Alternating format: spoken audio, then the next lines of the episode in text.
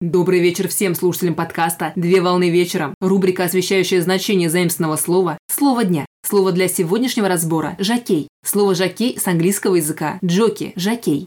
Жакей – это профессиональный всадник, работающий на ипподроме. Жакей представляет собой человека, который управляет лошадью на скачках. В старину употребляли слово в значении слуги при лошадях. Профессиональным обязанностям жакея относят организацию и проведение конных соревнований, осуществление выездки лошадей в седле, кормление и уход за лошадьми, показ лошадей на аукционах, участие в испытаниях и тренировка молодняка. По физическим характеристикам для жакеев отсутствуют ограничения по росту, лишь по массе тела до 50 кг. В основном жакеями становятся невысокие люди в диапазоне от 150 до 170 см. Так небольшой рост является предпочтительным с точки зрения аэродинамики.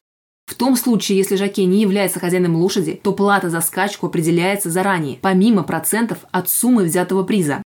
На сегодня все. Доброго завершения дня. Совмещай приятное с полезным. Данный материал подготовлен на основании информации из открытых источников сети интернет с использованием интернет-словаря иностранных слов.